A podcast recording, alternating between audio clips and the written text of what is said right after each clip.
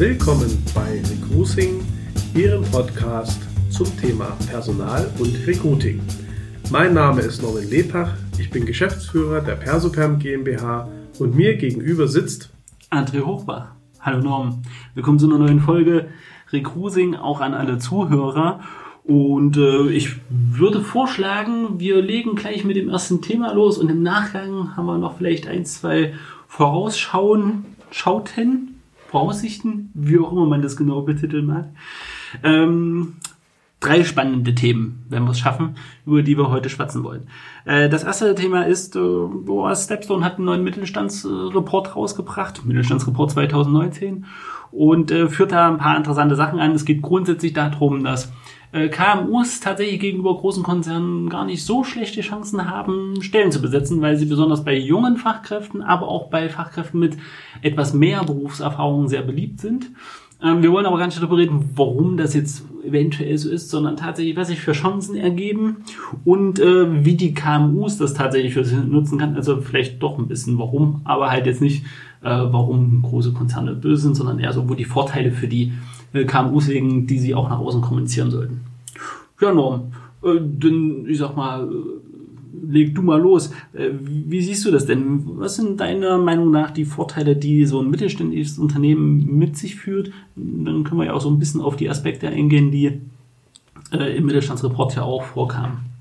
Ja, es ist einfach so, dass meistens in den großen Konzernen andere Gehaltsstrukturen vorherrschen. Das kann man nicht wegdiskutieren. Das ist eigentlich so der Punkt, der mich in der täglichen Arbeit immer wieder in den Gesprächen halt, wo ich immer konfrontiert werde, dass halt die KMUs nicht ganz so viel bezahlen können wie die großen Konzerne. Das mag auch so sein, aber es gibt unheimlich viele, ja, unheimlich viele Menschen, die nicht und wir haben das schon hundertmal eigentlich besprochen, die nicht eigentlich das Geld in dem Vordergrund sehen, sondern eigentlich den Sinn der Arbeit. Und hier kommt noch bei den KMU ein paar Sachen dazu. Ähm, es ist einfach so, dass äh, viele Menschen, das ist auch tatsächlich in der Praxis, bestätigt sich das, ja nicht nur mehr Sinn sehen, weil sie nicht mehr Teil eines Projektes sind und Teil einer kleinen, einer großen Aufgabe, sondern eben den Prozess komplett eben ja im Ganzen sehen und auch die Arbeit nicht nur ein Stückchen haben, sondern wirklich äh, sehr viel Verantwortung haben und insofern mit der Verantwortung auch relativ schnell die Verantwortung wächst. Also das heißt, in einem KMU hat man vermeintlich gegenüber sehr großen aufgeblähten Strukturen in Konzernen hat man eben schneller die Möglichkeit, auch mehr Verantwortung zu übernehmen. Ob das nun immer gleich mit Titeln verbunden ist, ist die zweite Frage. Ähm, aber äh, man sieht eben schneller, was man getan hat und man ist nicht nur ein kleines Rädchen, sondern man ist ein ziemlich großes Rädchen. Und da kommt immer der Punkt dann ins Spiel, dass halt diese Sinnhaftigkeit, dieses ähm, ja, man, man sieht quasi so ein bisschen auch das Ergebnis genau, einer Arbeit. Genau. Nicht, dass man das nicht in einem großen Konzern auch sehen ja. kann, aber da ist man meistens tatsächlich eher äh, ein ganz kleines Rädchen in einem ja. großen Laufwerk. Ja. ja, das ist tatsächlich, ähm, ja, deckt sich ein bisschen mit dem, was auch im Report stand. Ähm, dann fand ich einen Punkt auch sehr interessant und wir haben den auch schon, schon öfter besprochen, äh, und, und zwar einfach auch die Nähe. Ne? Also nicht jedes große ja. Unternehmen hat ja auch über einen Standort, verständlicherweise, mhm. ähm, sondern die KMUs sind halt nun mal auch vor Ort. Ne? Genau, die sind halt vor Ort, die sind Nähe. bekannt, die sind, äh, die haben auch ein Image. Wir haben das bei unserem letzten Podcast ja äh, mal aufgegriffen die sind verankert in, in, der, in dem regionalen Kontext. Ähm, die kennt man, da weiß man auch, ja, wenn du da arbeitest, das ist äh, ein bestimmtes Image, was dahinter steckt. Das ist auch so, dass man den Unternehmer noch kennt. Ja, also dass der Unternehmer, der auch persönlich zum Teil ja auch haftet, zum, äh, also gegenüber von einem großen Konzern, wo ja, der große Vorstandsvorsitzende unerreichbar äh, irgendwo in irgendeiner Zentrale, vielleicht nicht mal in Deutschland, sondern wo auch immer sitzt das sind, glaube ich, die Dinge, die gerade KMUs so interessant machen. Mhm. Also ja, die Erreichbarkeit, wo man auch die Führungskraft nicht nur als, äh, ja, als Chef sieht, sondern eben auch als, äh, ja, als derjenige, der einfach auch Hilfestellung leistet. Ja, Teil der Gemeinschaft, weil man sich genau. aus dem Dorf oder aus der Stadt genau. ähm, auch kennt. Ja, oder ich sage mal, das große Thema auch Vorbild ist. Das ist zwar in den letzten Jahren ein Stück weit in den Hintergrund gerückt. Äh, aber ich glaube, dass diese greifbaren Führungskräfte, die man einfach auch bei KMUs einfach hat, wo man vielleicht sogar persönlich, sogar auch mit der Familie in Berührung tritt. Ich sehe das immer bei uns im Unternehmen, das kann man gar nicht äh, so geheim halten. Also man hat ein Privatleben als Geschäftsführer und das ist natürlich nicht so, dass man mit jedem in Urlaub fährt hier von der Mannschaft, aber ähm, man teilt eben auch Privates ähm, und wird so auch menschlich und ich, das ist ein gutes Gefühl, anstelle von einer Nummer zu sein. Das ist vielleicht der große Vorteil, die ein KMU hat, äh, neben allen anderen Dingen, wie zum Beispiel flexibel zu sein, schnell reagieren zu können auf bestimmte Markteinflüsse, die natürlich dann am Ende auch ein Stück weit Sicherheit schaffen.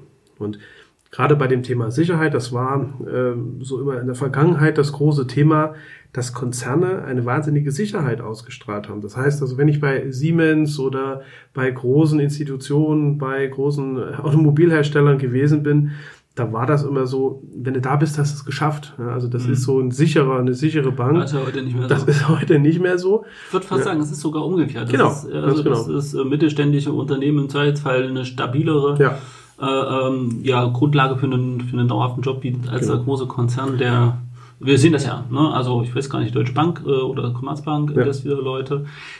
Man muss immer sehen, die stellen auch wieder neue ein. Ne? Also da möchte ich gar nicht äh, sagen, dass die einfach Leute nur entlassen, sondern da geht es einfach darum, dass halt andere Jobs gebraucht mhm. werden. Und sagen wir so, da bietet dann das kleine mittelständische Unternehmen vielleicht doch mehr Stabilität. Ja. Na, es sind auch die die Wege, die Entscheidungen, die Informationen sind viel transparenter. Also wenn wir zum Beispiel in einem Konzern, da lesen wir immer, das sind ja meistens dann Entlassungen von mehreren tausend Menschen, vielleicht global gesehen mehreren tausend, dann wirkt es immer, wenn man das in den Nachrichten hört, immer wie ein Riesenschock. Ja, wie kann das sein? So viele Menschen, die auf einmal auf der Straße stehen das ist immer so gewaltig und so, so, hat so große Dimensionen und Entscheidungen lassen sich auch für den Einzelnen, der in dem Unternehmen arbeitet, sicherlich nicht so nachvollziehen. Während in einem KMU es durchaus so ist, dass man ja Teil des Ganzen ist und da auch nicht nur die Entscheidung mitträgt, sondern auch den Weg dahin mitspürt. Ja, also wenn eben ein Auftrag wegbricht, dann wird das sicherlich nicht so im Verborgenen bleiben, sondern dann wird man das sicherlich schon auch mal in der bei einem Mittagessen ähm, zum Thema machen. Da wird es bestimmt schon im Vorfeld Gespräche geben. Und wenn dann tatsächlich Personal abgebaut werden muss, kommt das nicht aus, ja, aus dem heiteren Himmel, sondern es wird sicherlich auch äh, ja dann so sein, dass es ähm, ein Stück weit sich her herleiten lässt. Und das finde ich, das ist der Riesenvorteil, dass man einfach auch vielleicht an Lösungen mitarbeiten kann, dass man mitinformiert wird, dass man Entscheidungen mitträgt, dass man auch Verantwortung mit übernehmen kann. Und ähm, das ist, glaube ich, das, was die Menschen heute sich auch wünschen von einem Arbeitgeber. Hm. Ja gut, äh, wie gesagt, du hast, äh, hast es schon schön ausgeführt, diese Sicherheit, dieses Sicherheitsbedürfnis ähm, ist, ist bei vielen Leuten halt sehr ausgeprägt äh, da und äh, so ein mittelständisches Unternehmen äh, versteht das, glaube ich, auch nochmal ganz anders, auf die Leute zuzugehen, weil der, ja, du hast es auch schon gesagt, weil der Draht einfach ein ganz anderes, ja. der persönliche Kontakt einfach ein anderer ist. Und ich glaube, dass nicht, dass es einem Chef in einem Konzern vielleicht nicht auch schwerfällt, wenn er Leute aus seiner Abteilung entlassen mhm. muss, aber dass diese, die Anonymität ist auch genau, eine ganz ich, andere, ja. die ist eventuell gar nicht da oder äh, zumindest nur indirekt da. Das heißt also, dass man viel näher an den Leuten halt ja. äh, dran ist. So, ja, was in der Sache an sich liegt, also nicht in der bösen Absicht, sondern das ist einfach, wenn ich jetzt ein Unternehmen mit 20, 30.000 mhm. Mitarbeitern mhm. habe und entlasse 1000, dann sind das zwar trotzdem viele Leute, die ich entlasse, aber im Verhältnis gesehen ja. ist es halt so, ne, als wenn eine Stelle im normalen Betrieb halt wegfällt, nur ja, dass das Verhältnis dann, wie gesagt, zu den Leuten ein ganz anderes ist. Man kann dazu auch sagen, dass die Aufgaben in einem kleineren Unternehmen, das kommt natürlich auch, es gibt auch KMU, heißt ja nicht ein ganz kleines Unternehmen, aber wenn man gerade mal so einen Handwerksbetrieb auch nimmt als kleines Unternehmen, dann äh, bündeln sich in einer Person unheimlich viele Aufgaben. Mhm. Das ist also nicht so abgrenzbar. Ne? Also das, was ich immer erlebe, ist, ähm, dass also man doch ein und, der, und derselben Person, die vielleicht für einen bestimmten Bereich zuständig ist, aber auch noch andere Bereiche mit übernimmt.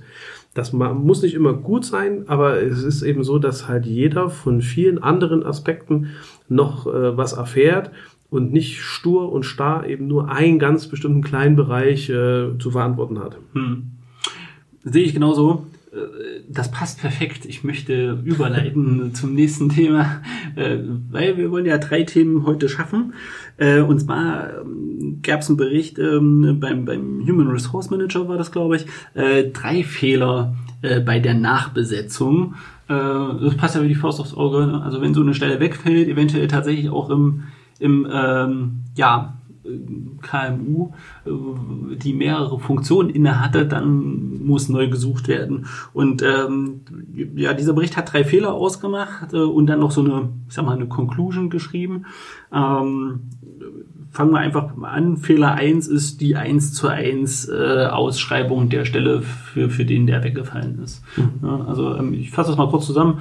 Äh, es geht letztendlich darum, dass äh, viele Unternehmen den Fehler machen, dass, okay, die Stelle fällt weg und sie gucken halt, was hat derjenige gemacht und schreiben eins zu eins die Stelle, die quasi nicht mehr besetzt ist, aus, anstatt drüber nachzudenken. Und das fand ich tatsächlich sehr clever.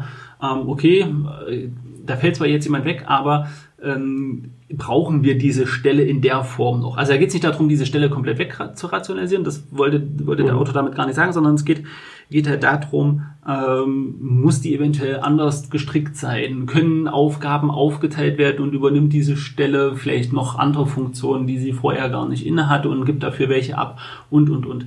Äh, und das ist durchaus eine clevere, eine clevere Sache, ähm, so als, als Fehler zu beschreiben. Hast mhm. du da noch Ergänzungen? Na, wir leben ja in so einer Zeit, die ist so schnelllebig, wo sich auch Strukturen so schnell äh, verändern, wo Unternehmen vielleicht, die früher standardisierte Produkte hergestellt haben, tatsächlich anfangen, individuelle Anpassungen vorzunehmen. Und da spürt man schon, dass auch die Arbeitsplätze nicht mehr so starr sind. Das heißt also, jemand, der in Strukturen gearbeitet hat, wo es also ganz starre Abteilungen gab, ähm, immer mit einem Abteilungsleiter, immer mit, einem, mit einer Struktur drunter, das kann eben heute bedeuten, ähm, dass es diese Aufgaben vielleicht ähm, in der Dimension gar nicht mehr gibt. Das heißt, die Aufgaben haben sich verschoben. Damit haben sich auch die Teamstrukturen verschoben und dann braucht man vielleicht weniger jemanden im, Backoffice als jemand im Front, in der Front. Und das, das kann eben sein, dass man eben immer, wenn man sich äh, in der Nachbesetzung eben darum bemüht, eben ja, denselben wieder zu suchen oder dieselbe Person nachzubesetzen,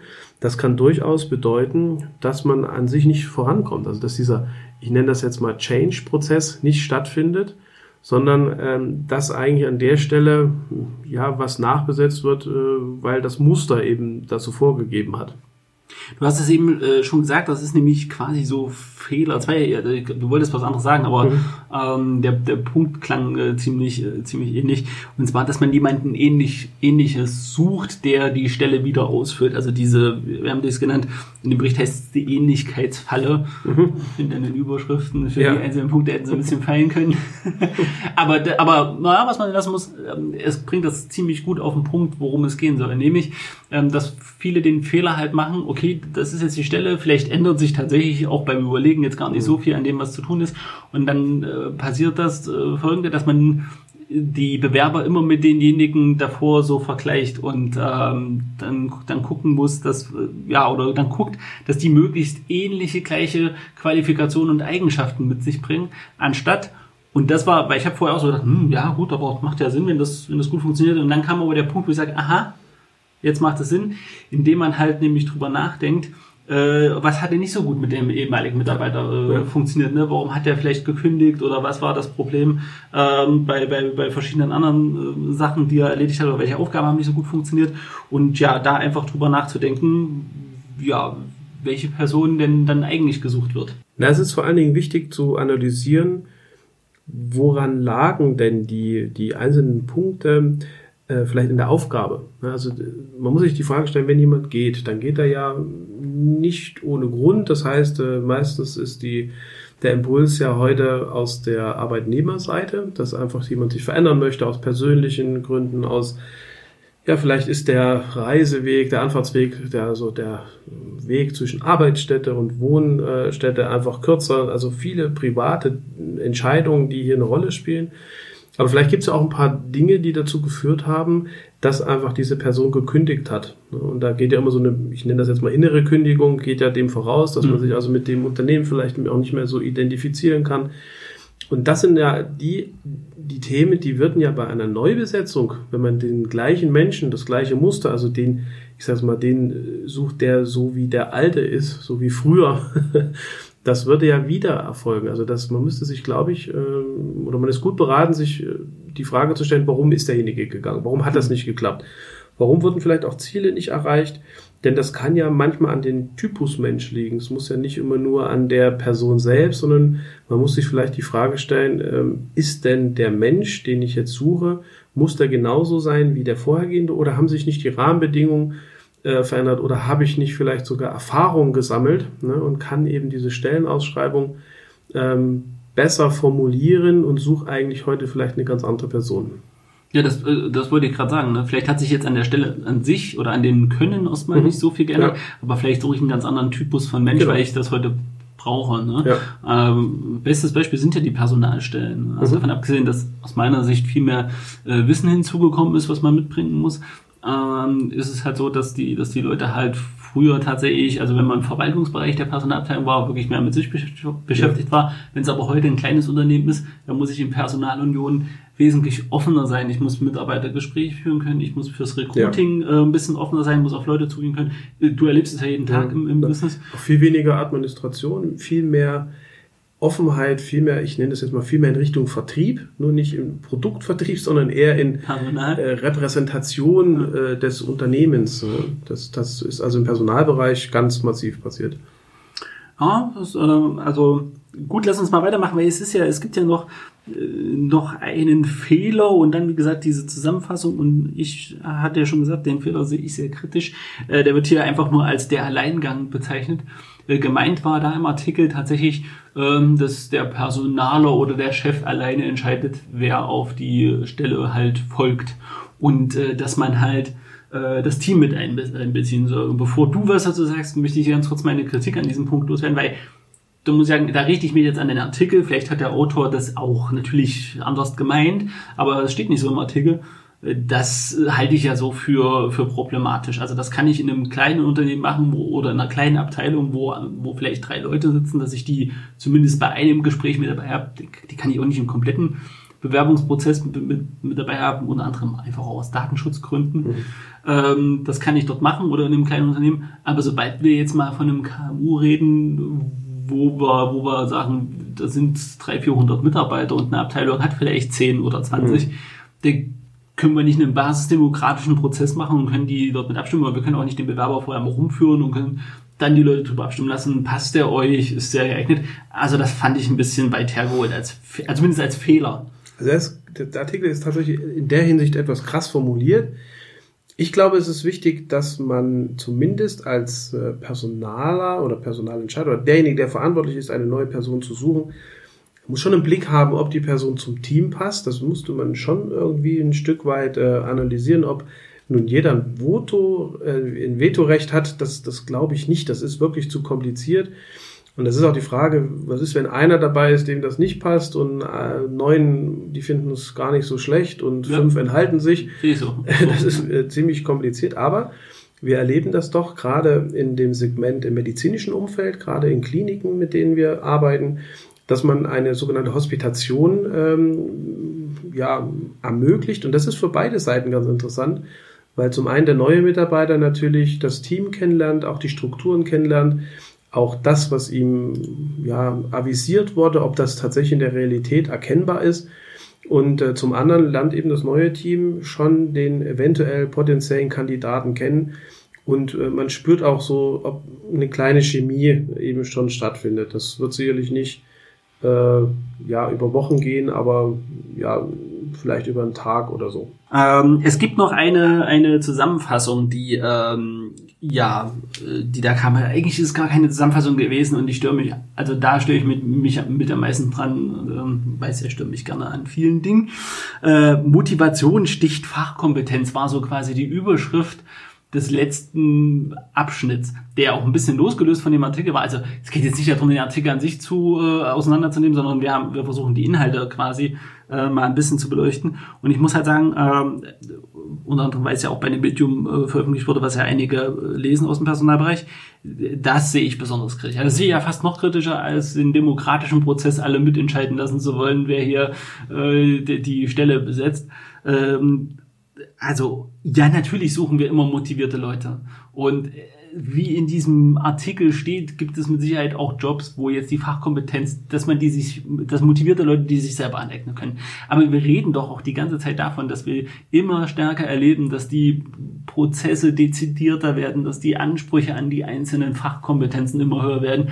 Und dann lesen wir aber im Umkehrschluss hier sowas, äh, das, also tut mir leid, das muss ich kritisieren, weil das nicht, das ist, das ist einfach nicht bis zu Ende gedacht. Und äh, das macht die Sache auch umso schwieriger, weil nehmen wir mal an, tatsächlich äh, der Personaler versucht, versucht verzweifelt und, und nimmt das hier und versucht sich Anregungen zu holen und liest das. Äh, das sind völlig falsche Rückschlüsse. Also aus meiner Sicht, äh, vielleicht siehst du das anders, aus meiner Sicht völlig falsche Rückschlüsse, weil der motivierteste Mensch kann, hat Grenzen, wenn es darum geht, sich Sachen anzueignen. Und es gibt halt Berufszweige, da ist es mit den sich aneignen von Dingen halt auch schwierig. Wir haben vorhin gesprochen, ne, Vertriebler. Klar kann ich die Vertriebsgrundlagen lernen, aber Vertriebler, auch wenn ich motiviert bin, da gehört ein bisschen Talent mit dazu, eine besondere Art von Mensch. Und wenn ich die nicht bin, kann ich motiviert sein, wie ich will, dann werde ich trotzdem kein guter Vertreter. Und deswegen fand ich diese Aussage so schwierig. Ähm, ja, aber vielleicht siehst du das ja anders.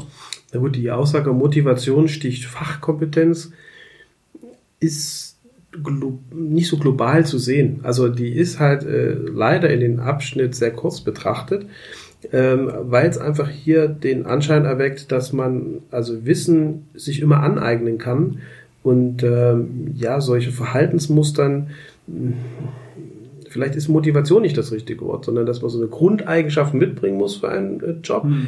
Ähm, aber es gibt auch Berufe, da muss man die Kompetenz mitbringen. Also bleiben wir mal, ich hatte vorhin schon mal diesen, diesen medizinischen Bereich, Krankenhäuser und so weiter angesprochen. Also ich erwarte auch als Patient, dass ein Arzt äh, seine Fähigkeit erlernt hat und nicht als Quereinsteiger äh, mit einer wahnsinnigen Motivation ja.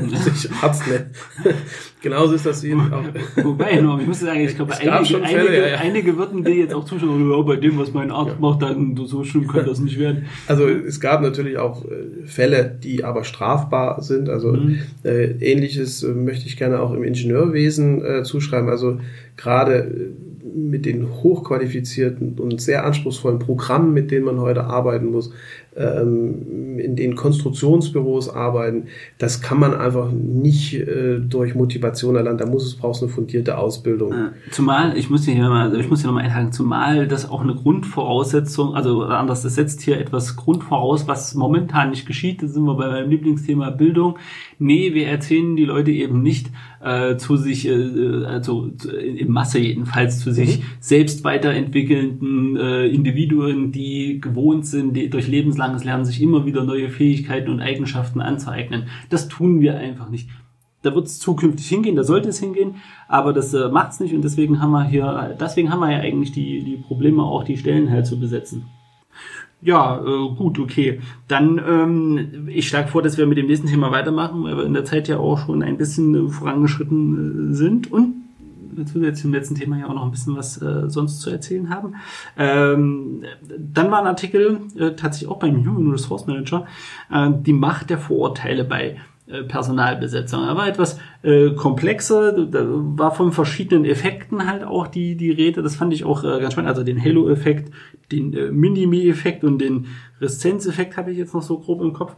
Und ähm, da ging es tatsächlich darum, dass wenn wir neu, also dass, dass der erste Fehlannahme ist, das ist so das ein bisschen, was ich rausgenommen habe, die erste Fehlannahme ist und die gefährlichste dazu, dass man immer sagt, man hat keine Vorurteile, mhm. äh, weil das per se einfach nicht stimmt. Also ja. ähm, die, das mag jetzt vielleicht nicht übertrieben sein und man kann der netteste Mensch sein und kann wenig Vorbehalte anderen Menschen gegenüber, äh, gegenüber haben, aber deswegen ähm, hat man durchaus Vorbehalte und, und Vorurteile, die müssen gar nicht immer so negativ sein, äh, weil das ist auch noch ganz spannend, das kam in dem Artikel vor, das ist sogar ganz gut, weil wir ja auch nicht alle Menschen gleich behandeln dürfen, können, ja. sollen. Da war ein, ein schönes Bildnis äh, mit drin, dass man, dass jemand, der auch nicht seine Pflanzen alle gleich gießt, sondern das, äh, und ich fand das so, so schön, weil, also nicht, weil man Menschen auf Pflanzen reduziert, sondern, äh, wobei Pflanzen haben auch ein Recht äh, auf Existenz, sondern ich fand das Bildnis so schön, weil ja natürlich, Menschen sind halt nun mal ganz unterschiedlich. Und das heißt, ich kann nicht allen gleich begegnen, ich kann alle versuchen, gleich fair zu behandeln, aber das bedeutet auch, dass ich individuell auf ihren Charakter eingehen muss und dass, wenn jemand zum Beispiel wo Schwächen hat, wo andere Stärken haben, ich das eventuell durchaus ähm, ausgleichen kann in der Betrachtungsweise und dafür die anderen Stärken von der Person mehr in den Vordergrund drücke. Also um all sowas ging das. Ich fand das halt voll spannend. Ähm, du bist aber der Personalexperte, deswegen sag uns doch mal ein bisschen, äh, was sind so die diese Vorteile, was sind das für Effekte? Äh, was ist dir an dem Artikel auch besonders aufgefallen, wo du sagst, ja, das ist vielleicht nochmal wichtig, dass die Hörer da auch äh, noch was von mitbekommen? Ja, der Artikel ist insofern ganz interessant, weil er einen Aha-Effekt auslöst. Das ist also nicht so mit erhobenem Zeigefinger, ja, man darf nicht oder man sollte oder, sondern es ist einfach nur, dass man äh, hier einen Akzent setzt, äh, der einfach ins, Be ins Bewusstsein ruft, dass es diesen klassischen äh, vorbehaltslosen, äh, vorbehaltslose Personalentscheidung eigentlich gar nicht geben kann. Es gibt ja keine zwei identische Lebensläufe, also wo man sagt, okay, derjenige und die andere Person hat wirklich identisch genau dasselbe gemacht. Ähm, das heißt also, schon da fängt es an, dass man ja eine Entscheidung trifft anhand eines äh, bestimmten, einer bestimmten Vita. Und dahingehend, selbst wenn das so wäre, muss man ja eine Entscheidung treffen. Und eine Entscheidung hat auch was mit Sympathie zu tun, mit äh, einem Bauchgefühl. Das hat auch was dazu, äh, damit zu tun, dass man eben auch bestimmte Lebenserfahrungen gesammelt hat, die man überträgt auf äh, ja, eine Person, die man einstellen möchte. Oder man kann es auch noch ein Stück weit zurückführen. Das hat auch einen Effekt, äh, zum Beispiel bei einem Leistung- und Entwicklungsgespräch, also bei einem Beurteilungsgespräch oder ein Entwicklungsgespräch als solches da muss man schon sich vielleicht in eine Ebene begeben, wo man also nicht nur den letzten, äh, den letzten Zeitraum betrachtet, denn das ist auch so die Gefahr, dass man sagt, okay, das Projekt lief jetzt in der Vergangenheit besonders gut, äh, das heißt, man ist etwas überschwänglich mit Lob. Oder man hat so die letzten zwei, drei Tage oder Wochen im Blick, wo vielleicht was nicht so gut lief und betrachtet aber einen Zeitraum von mehreren Monaten oder von einem ganzen Jahr. Insofern glaube ich, ist es man gut beraten, sich ein Stück in so eine Helikopterperspektive zu bewegen, sich ein Stück weit auch die Zeit zu nehmen, sich auf ein Gespräch vorzubereiten, in welcher Form auch immer. Das kann ein Einstellungsgespräch sein, das kann aber wie gesagt auch dieses Leistung- oder Beurteilungsgespräch sein, wo man versucht, eine gewisse Objektivität äh, für sich selbst zu schaffen und dann an sich ähm, ja versucht Vorurteile, die man vielleicht selber spürt, aus dem Weg zu räumen. Das gelingt nicht 100 Prozent, aber ähm, gerade in den Beispielen, die hier in dem Artikel angeführt sind, ist eben, ja, gibt es so einen Aha-Effekt. Bei mir zum Beispiel, wo man gesagt hat, naja, Teilzeitbeschäftigung äh, schließt ja keine Karriere aus. Aber mhm. irgendwie so, ich habe das in verschiedenen Gesprächen mit unseren Kunden, habe ich das häufig so im, im Hinterkopf, ja, dass man sagt, na ja, man kann den Job nur ausfüllen oder man kann nur Führungskraft sein, wenn man eben hier ja, volles Engagement, 60, 70, 80, 90 Stunden die Woche arbeitet, was, was aber heute gar nicht mehr notwendig ist, weil die, die, äh, ja, die, die Führung an sich hat sich ja verändert. Also man muss jetzt nicht der, der sein, der am längsten im Büro ist, um Chef zu sein, sondern es hat sich vielmehr diese Ergebnisorientierung geändert und äh, nicht immer in Anwesenheitszeit oder ähm, und das sind aber alte Bilder, die man gar nicht so schnell aus dem Kopf kriegt, weil man eben sagt, okay, wenn jemand nur Teilzeit arbeiten möchte, dann ist er eben auch nur bereit, äh, einen bestimmten Teil seiner Arbeit äh, dem Unternehmen zu widmen. Mhm. Ich, ich würde gerne nochmal auf die, ähm, auf die Effekte, die hatte ich mir ja. extra herausgearbeitet, nochmal eingehen, weil ich glaube, dass die auch für viele äh, Recruiter im, im Unternehmen äh, durchaus spannend sind, mhm. wenn es um, oder also zumindest wenn es auch im Bewerbungsgespräch darum geht, die Person einzuschätzen, mhm. die fand ich nochmal interessant. Was ich nicht beurteilen kann, ist, ob das wirklich allgemeingültige Bezeichnungen für die Effekte sind. Aber mir war ganz schlüssig, ja. was damit gemeint war. Äh, ich fange mal mit dem Halo-Effekt an, mhm. der so ein bisschen äh, quasi, also wo eine Eigenschaft des Kandidaten so ein bisschen alles andere überstrahlt. Das ja. kann sowohl negativ als auch positiv sein. Äh, Im Negativen äh, war hier natürlich das typische Beispiel, na, das Alter und damit wird automatisch ähm, attestiert, dass derjenige nicht so technikaffin ist, was gar nicht so heißen muss, mhm. äh, also was, was gar nicht so sein muss.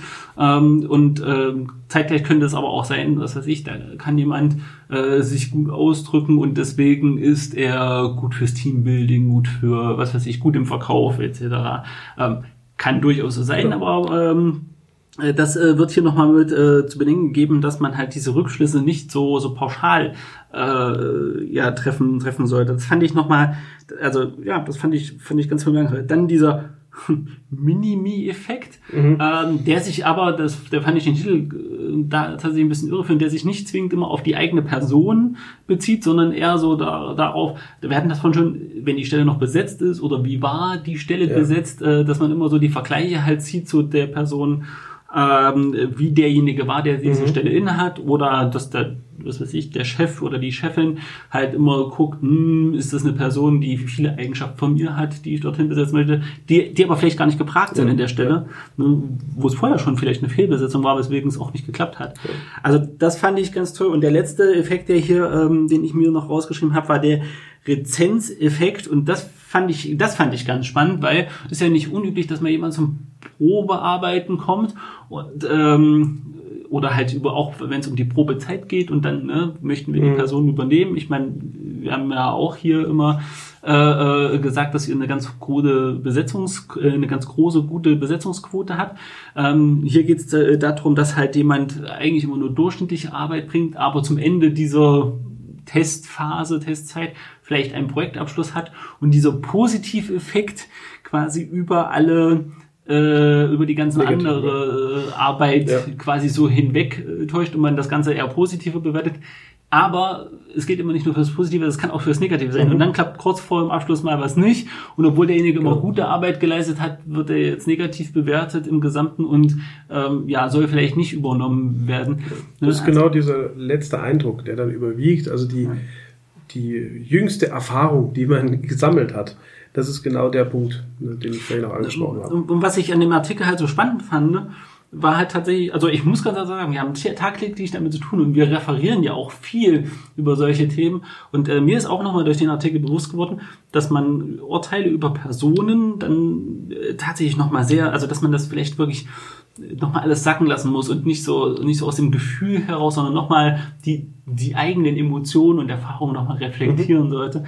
Und das klingt so banal und äh, ja, so ein bisschen, ein bisschen äh, gefühlsduselig, aber ich glaube, dass das gerade im HR-Bereich nochmal eine ganz, ganz wichtige wichtig. Sache ist. Ja. Ne, also dieses einerseits die Gefühle ein bisschen zu Hause lassen, andererseits aber sich auch der Gefühle, die man hat und Emotionen nochmal bewusster werden und eben sehr ähm, gerecht äh, ja. versuchen, versuchen zu beurteilen. Weil ohne Gefühle geht's nicht, gerade wenn, wenn, wenn andere Menschen andere Menschen beurteilen sollen. Klar kann man immer fachliche Kompetenz einschätzen, aber da, da endet es ja nicht. Wir sind ja, ja keine Vulkanier. Ne? So, wir müssen ja ein bisschen, ein bisschen Menschen müssen wir schon. Ja, das ist das eine.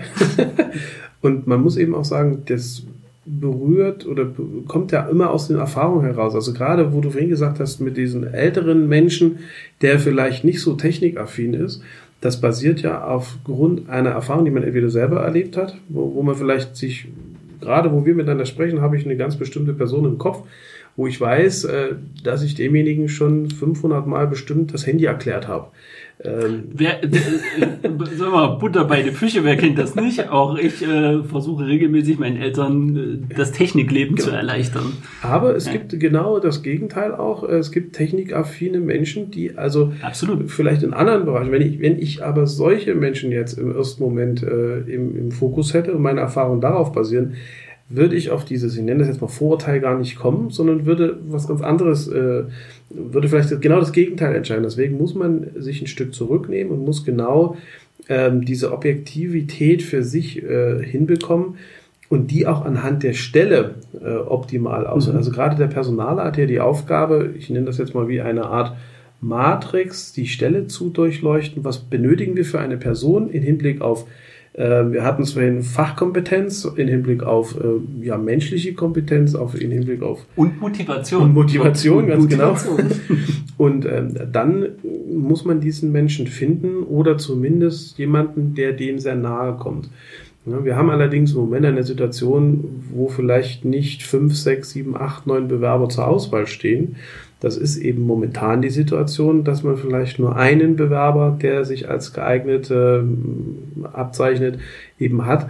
Und das ist, glaube ich, heute die Schwierigkeit, dass man keine Wahl hat, sondern dann vielleicht äh, eher kompromissbereit ist. Das mhm. kann schon dazu führen, dass man eben tatsächlich dann ähm, ja vielleicht auch eine gewisse Enttäuschung verspürt, wenn eben dann der Bewerber in bestimmten Fragestellungen ganz anders reagiert, als man das vielleicht grundsätzlich erwartet hätte und ähm, er eben somit von dieser von dieser Matrix, von dieser, nennen wir es mal Schablone, von dieser Idealschablone abweicht. Und dann muss man einfach schauen, passt das vielleicht trotzdem an anderer Stelle? Kann man mit diesem Kompromiss, Kompromiss gut umgehen? Oder ja, treten eben hier die, ähm, ja, die Vorurteile, die Dinge eben mehr zutage, als man das.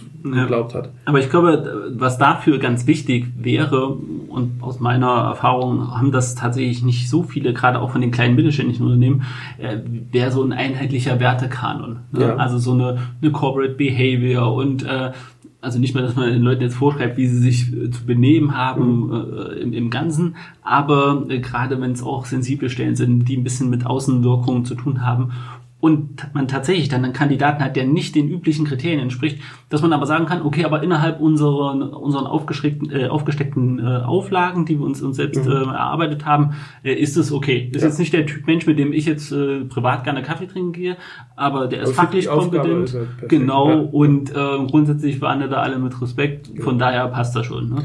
Also das, ich glaube, das ist auch für den HR noch mal schwierig, ähm, diesen persönlichen Abstand zu nehmen. Ne? Weil, also ich bin ja auch so ein Mensch, der sehr viel aus dem Bauch heraus entscheidet, gerne analytisch, mhm. aber trotzdem entscheidet bei mir immer noch, ähm, ist das eine Person, mit der ich halt, mit der ich halt klarkomme, macht, macht das für mich Sinn. Ähm, aber vielleicht auch nochmal den Abstand zu, zu wahren, wenn es nicht so ist, ist es aber die richtige Person halt, um diesen Job zu erledigen. Also als Instrument eignet sich da dieses typische Personas, ne? also mhm. dass man eigentlich so einen typischen Kandidaten einfach mal formuliert. Äh, wir machen das als externe Beratung dann immer so, wir geben den einen Namen, wir versuchen ein Bild, was ist das für ein Typ, hat der Familie, hat er keine, wo kommt der her, Hobbys, Hobbys und so weiter. Also das ist tatsächlich auch gar nicht so einfach, diesen Kandidaten dann zu definieren. Liegt aber daran, dass die Unternehmen, mit denen man arbeitet, immer so schwierig sich vorstellen können, wie denn die Person genau ist. Ja. Also das ist zumindest meine Erfahrung, äh, dass die Unternehmen sich noch gar nicht so detailliert Gedanken machen. Im Marketing ist es schon üblich, dass wir Personas erstellen, um unsere Zielgruppe genau zu definieren und wie erreichen wir ja. die, wenn wir unsere Produkte verkaufen wollen.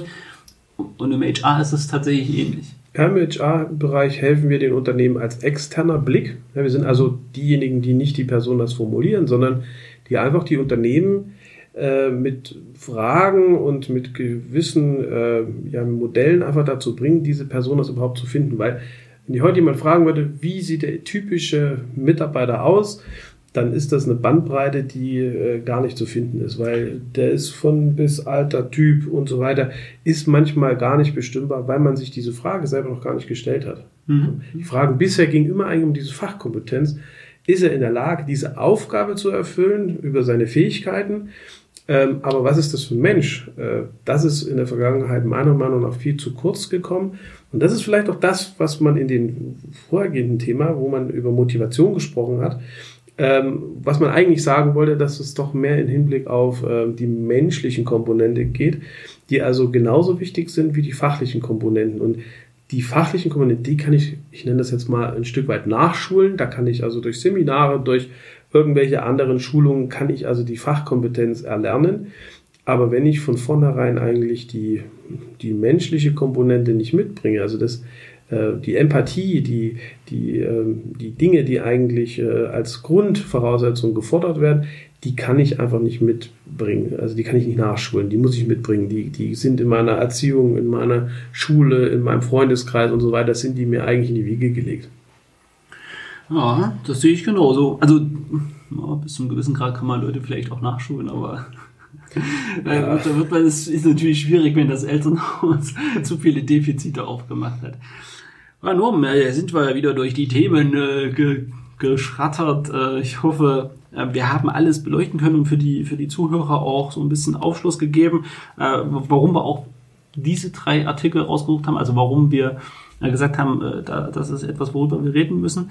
Ähm, jetzt noch so ein bisschen, ähm, äh, ja, ein bisschen in eigener Werbung. Äh, am äh, 5. September haben wir unser erstes Xing Ambassador Business Frühstück, ähm, wo der Andreas Kühn von den Crowd Architects äh, ein bisschen was zum Influencer Marketing erzählen wird und wir müssen verkünden, wir sind ausgebucht. Also es, ähm, äh, vielleicht auch mal für alle, die, die uns zuhören und äh, an der Veranstaltung nicht teilnehmen können, das ist keine böse Absicht. Wir haben dort einfach nicht, nicht mehr Platz.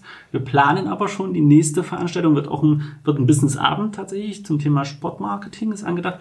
Und in diesem Jahr werden auch noch, ähm, wenn alles gut läuft, drei weitere Veranstaltungen kommen, wo wir auch, dadurch, dass die Gruppe ja auch gerade sehr stark wächst, ähm, einfach ein bisschen mehr Platz ein, einrechnen. Äh, so viel sei schon verraten.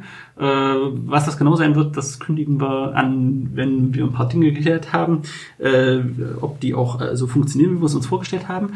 Und dann vielleicht noch in Voraussicht, wir wissen noch auch noch nicht, wie, wer, was und wo das äh, klappt, aber im äh, Zuge der Landtagswahlen wir hatten es vielleicht im einen oder anderen Podcast schon mal angeteasert oder im Blog, ähm, planen wir gerade mit den ähm, mit dem Kandidaten ähm, einiger Parteien einfach im Vorab im Podcast ein Gespräch zu führen, so, so ein bisschen ähm, und äh, über das Thema Arbeit zu reden. Und wir haben gesagt, wir geben gar nicht so genau das Thema vor, wenn es um Arbeit geht, sondern das ist das Thema des Podcasts und die Kandidaten sollen mal so ein bisschen ihre Schwerpunkte festlegen.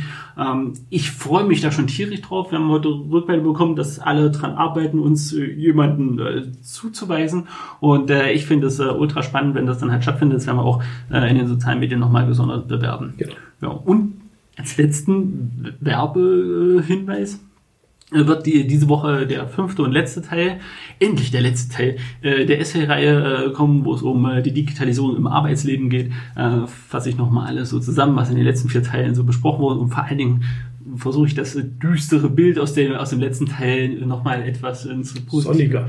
ins Sonnige zu rücken. Es ist natürlich nicht alles ganz so negativ. Ich habe auch schon einiges im, im Teil selbst relativiert. Ja, also es passiert gerade ganz, ganz viel und äh, äh, ja, da wollen wir euch natürlich auch äh, dran äh, teilhaben lassen. Generell haben wir uns vorgenommen, äh, das könnt ihr ja mal ähm, ja, in die Kommentare schreiben, äh, dass wir mehr äh, Gäste noch mit dazu holen wollen, um ähm, nicht immer nur über die Nachrichten zu, zu sprechen, was, was sich so ähm, ergeben hat, sondern einfach tatsächlich auch mal Input von außen halt zu holen. Wird nicht jede Folge gehen, weil das ja auch immer organisiert werden muss, aber das ist so ein, so ein Ziel, was wir uns bis zum Ende des Jahres vorgenommen ja. haben, das jetzt Folge 14 tatsächlich schon. Also wir sind doch gut dabei und mussten auch bis jetzt noch keine Folge ausfallen lassen. Ähm, ansonsten, es war wie immer ein innerliches Blumenpflücken. Norm hat mir sehr viel Spaß gemacht. Ich hoffe, dir auch. Und wir hören uns äh, in zwei Wochen. So machen wir das. Also, bis dahin, vielen Dank. Bis dann.